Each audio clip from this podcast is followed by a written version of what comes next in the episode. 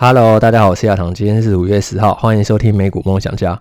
呃，我声音听起来可能会有一点点沙哑，我觉得我怀疑呢，我前几天应该是确诊了。我差不多从礼拜六开始呢，就有一点头痛，然后发烧的状况，然后礼拜天呢达到最高峰，就人整个都烧起来，然后喉咙也痛痛痒痒，然后还开始流鼻涕，然后我就开始，嗯，当然我就躲在家里，我就都没有再出门，然后那个。嗯，就开始吃普拉疼，因为痛到期呢，就是有时候晚上会睡不太着。我觉得应该是确诊，就很像得一场重感冒的感觉。那那我觉得好险的是，我在前面几集 podcast 有讲嘛，呃，因为今年疫情真的很严重的关系，所以呢，我们就取消跟长辈母亲节聚餐。那想不到那么巧，我就刚好在礼拜六的时候就开始有出现感冒的症状。那我自己呢是没有再出去看医生了，因为我觉得我吃了普拉腾，然后多休息、多喝水，其实就已经好转了非常多。因为它真的就跟感冒非常非常的像。然，然后我也不想要再造成那个医护人员的困扰，因为现在医护人员已经非常非常忙碌，因为有很多人都冲去那个急诊，呃，医护人员要去同时面对那么多人，其实他们现在真的已经处于手忙脚乱，然后非常非常累的一个状态。所以，假设身体状况允许的话，我觉得其实。真的就尽量待在家里就好了，所以我这集的声音呢，录起来可能有点沙哑，搞不好待会还会不小心咳嗽，那可能就请大家多多包涵。然后我们来讲一下上个礼拜呢美股的表现了。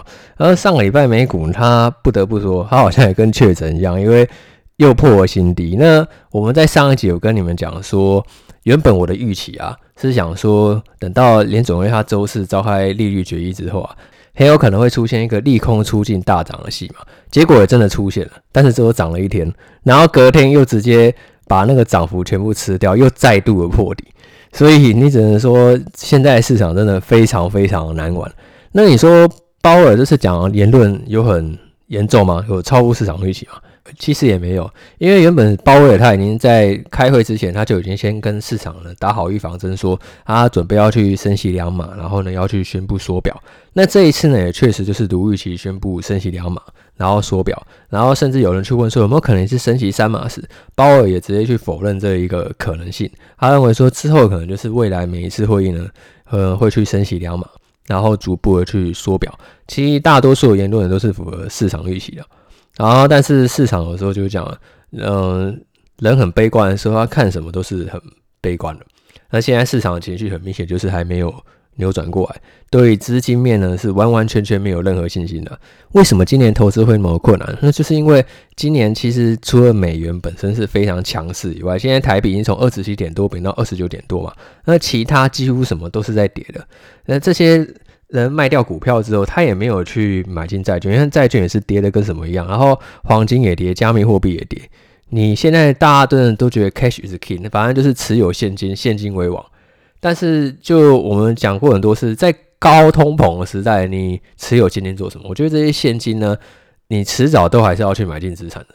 我不认为说 cash is king，我觉得呢，资产其实长期下来呢，才可以为你带来最丰厚的报酬。但是短期之内它的波动的确可能就是会非常的剧烈嘛，因为我没有人可以去猜到说股市的最低点到底在哪里，点都在猜说，哎，可能今天这里可能有反弹，然后开始逐步的去试单。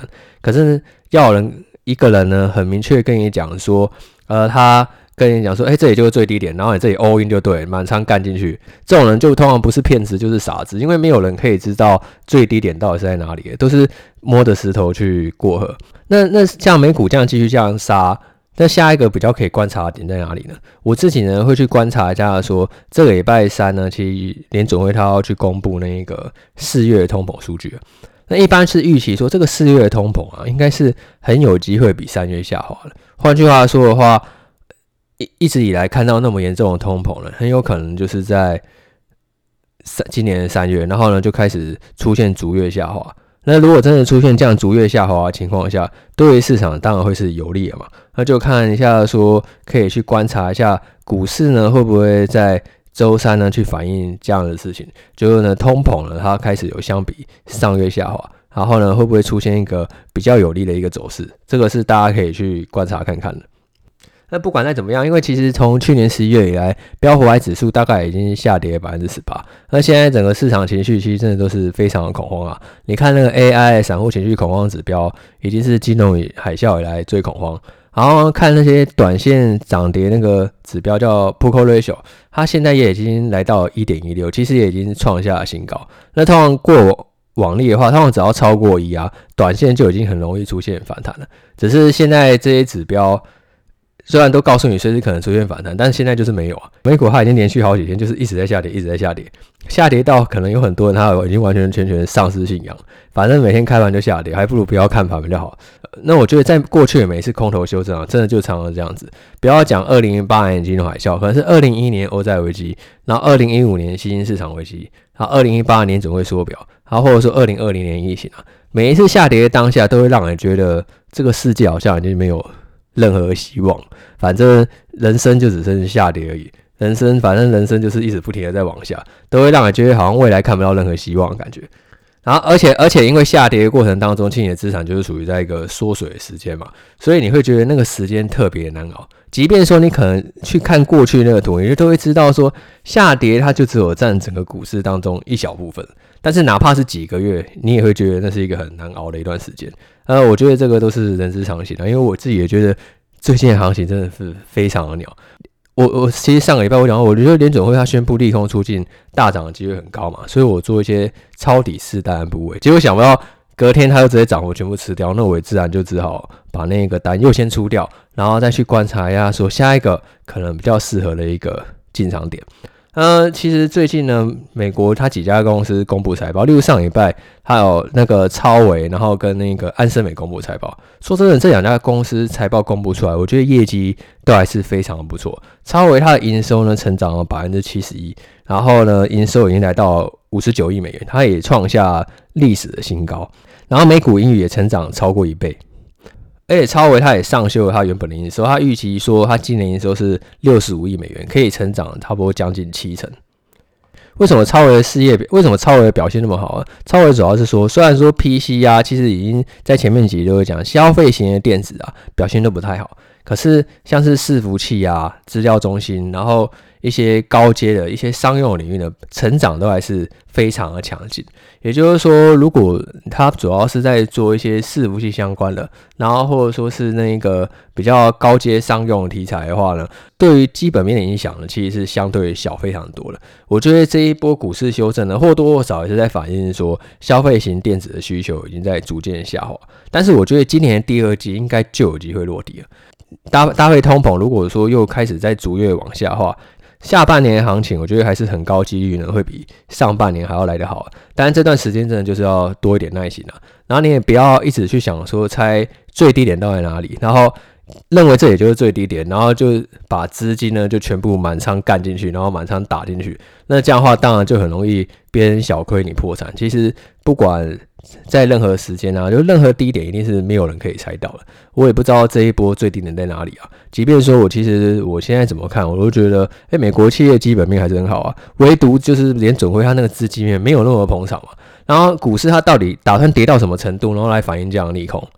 不知道，真的没有人可以知道。也许现在已经标普外指是十八和剩了，也许要跌到二十八和剩然后甚至更多，或者说搞不好今天就开始反弹也不一定。这个都是没有人可以去完完全全去晓得、完完全全去预期的。最后决定你投资报酬率，一定都是你的资金控管。如果说你今天就是一个左侧的抄底仔，那你可能就是分批的去做进场。像我以前有分享过嘛，这样买指数型 ETF 的话，我觉得呢，例如成交量只要呢有大增、有爆量的情况呢。我就会去分批减一点，只要它又再往下跌，然后跌出成交量爆量，我会再往下减一点。然后如果是你今天是右侧的话，你可能例如就等股价它已经有重回月线上方转强，或者说它已经突破一个重要压力线转强，然后再去做买进，这个都是可以帮助你呢去提升资金控管的一个方式。那除了超微公布财报以外啊，安森美它也在上个礼拜公布财报，营收成长三成，然后每股盈余成长四倍。那最主要是车用跟工业领域呢，晶片的销售呢非常非常好，而且它也上修了它今年的营收的展望。那他觉得是说，因为电动车，然后之后汽车越来越电子化关系，汽车用晶片呢还是长期看好的。而你会自己，如果你去观察一下安森美最近的股价趋势啊。它确实跟大盘比起来也算是相对强的，至少它没有破底。虽然我看一下它昨天又跌了百分之七，现在都很怕随便乱讲话，搞不好一讲话结果它要破底也不一定。至少它在五十元这附近，我觉得守的还蛮稳的。可以观察一下，说它在五十元附近是不是能够一个获得不错的支撑？因为其实之后我觉得车用晶片它以今年来讲的话，它的展望还是非常不错。那如果最近股价表现不好的话，那反而就可以去观察说，诶、或者是不是一个可能是一个不错的观察一个机会？那除了这个礼拜三会公布通膨的数据以外呢？五月十五号，陆陆续续各家基金经理人呢会去公布那个十三 F 文件，然后去公告说今年第一季呢他要买什么股票。那之前波克夏他已经有公布最新季报，他已经买了五百一十亿美元的股票。那十三 F 呢就会公布细节，公布说这五百一十亿美元到底拿去买了什么东西。呃，现在其实今年第一季美股它已经在三月的时候就有跌到一个波段的低点嘛，我相信巴菲特他应该是买了不少的股票啊。呃，今年像现在五月，现在行情还是那么惨，我们可能要到八月，我们才能知道说巴菲特他最近到底在做什么。但是我相信一定只会买更多，只是巴菲特他现在手上现金就还是有一千多亿嘛，所以不要觉得好像买五百亿很多，但是人家手上还有一千多亿，所以说连巴菲特都在分批买进的话，你自己就要做好一个资金的控管。像是我觉得啊，通常巴菲特开始在抄底的时候啊，离股市的低点就不会太远。可是可能是最快最快也要差不多一到两季的时间。呃，其实很多时候在这种下跌段的时候啊，我觉得真的都是特别难熬，因为大家都不知道春天到底什么时候会来，然后就会觉得，哎，行情真的很鸟，然后很难做，而且你的资金还没有任何去处，大家就只想持有现金而已。那我相信这样的时间呢，其实是不会太久。但是有时候就这样下跌，只要一天，你都觉得时间真的很漫长，然后上涨一年，你也不会觉得太久。快乐的时间总是过得特别快。这段时间只能去追追剧呢，转换心情。呃，我在这三天呢，跟确诊的期间呢，我看了德鲁纳酒店。呃，听众推荐，我觉得还不错。社长呢，还蛮可爱的，大家呢可以去看一下。而且故事情节，我觉得也算是蛮吸引的。它的设定呢，算是蛮特别的。那先，那好，那今天就到这边。现在喉咙其实有时候觉得还是有点痒痒哦，时间可能没有办法录得太长。好，那就是大家投资顺利啊。这段期间呢，大家都辛苦了。呃，一起呢，就是去耐心的去度过这段时间的下跌。呃，之后呢，只要呢你可以去撑到最后的话，呃，胜利的果实呢就会是属于你的。好，那今天就这样喽，拜拜。